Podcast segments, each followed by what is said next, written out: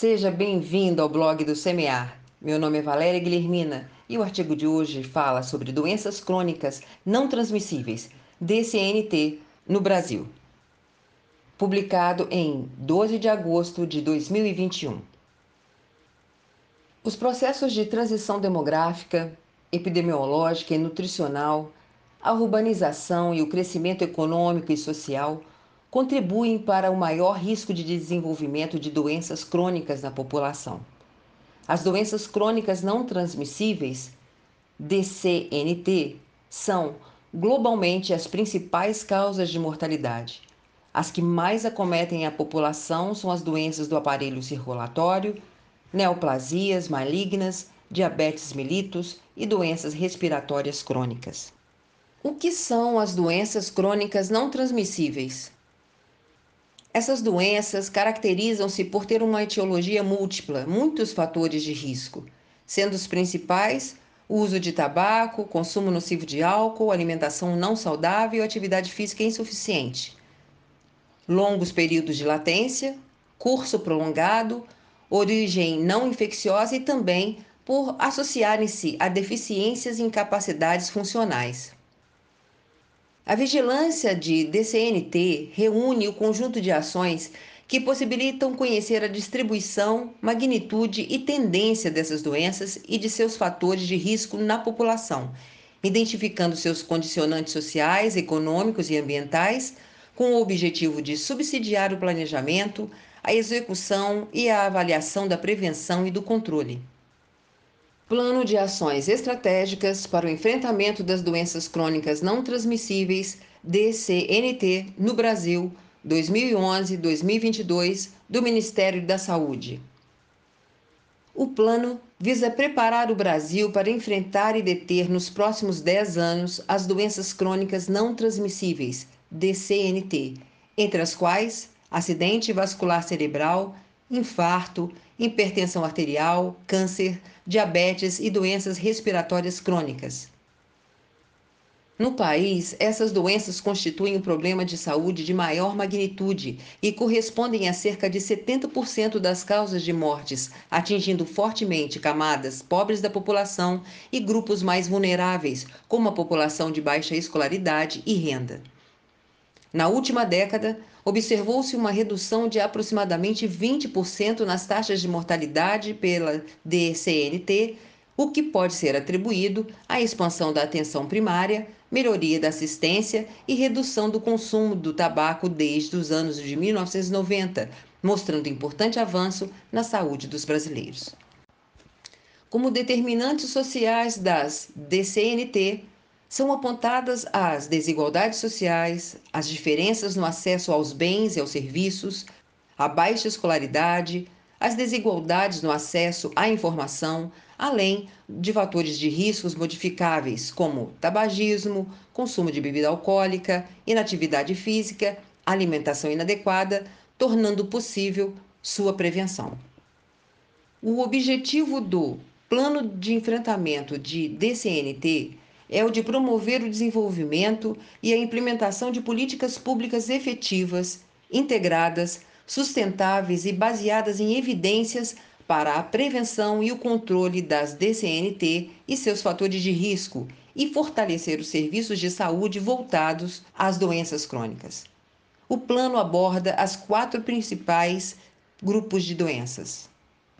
São elas circulatórias, câncer, respiratórias crônicas, diabetes e seus fatores de risco em comum modificáveis: tabagismo, álcool, inatividade física, alimentação não saudável, obesidade.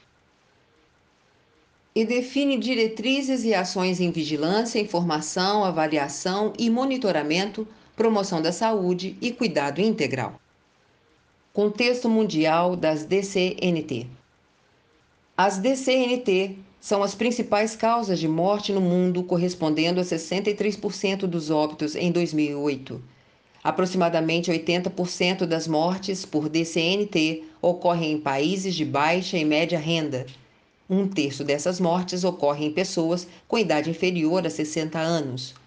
A maioria dos óbitos por DCNT são atribuíveis às doenças do aparelho circulatório, DAC, ao câncer, à diabetes e às doenças respiratórias crônicas.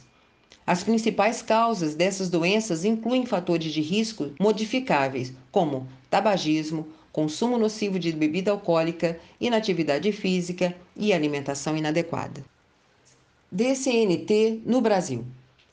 As doenças crônicas não transmissíveis constituem um problema de saúde de maior magnitude e correspondem a 72% das causas de mortes. As DCNT atingem fortemente camadas pobres da população e grupos vulneráveis. Em 2007, a taxa de mortalidade por DCNT no Brasil foi de 540 óbitos por 100 mil habitantes. Apesar de elevada, observou-se a redução de 20% nessa taxa na última década, principalmente em relação às doenças do aparelho circulatório e respiratórias crônicas. Entretanto, as taxas de mortalidade por diabetes e câncer aumentaram nesse mesmo período. A redução das DCNT pode ser, em parte, atribuída à expansão da atenção primária, melhoria da assistência e redução do tabagismo nas últimas duas décadas, que passou de 34,8% em 1989 para 15,1% em 2010. Fatores de riscos no Brasil.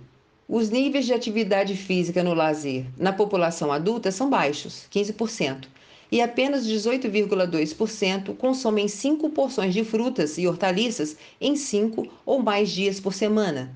34% consomem alimentos com elevado teor de gordura e 28% consomem refrigerantes 5 ou mais dias por semana, o que contribui para o aumento da prevalência de excesso de peso e obesidade, que atingem 48% e 14% dos adultos, respectivamente. Metas nacionais propostas: reduzir a taxa de mortalidade prematura abaixo de 70 anos por DCNT em 2% ao ano Reduzir a prevalência de obesidade em crianças. Reduzir a prevalência de obesidade em adolescentes. Deter o crescimento da obesidade em adultos.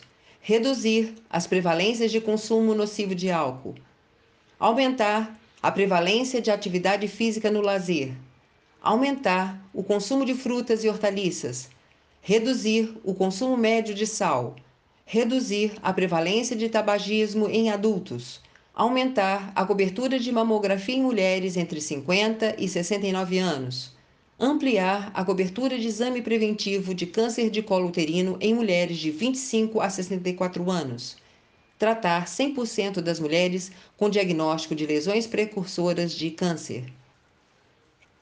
Entre em contato com a BR Quality pelo telefone DDD 32 3236 5469 a confiança do cliente e a segurança do alimento são o nosso foco.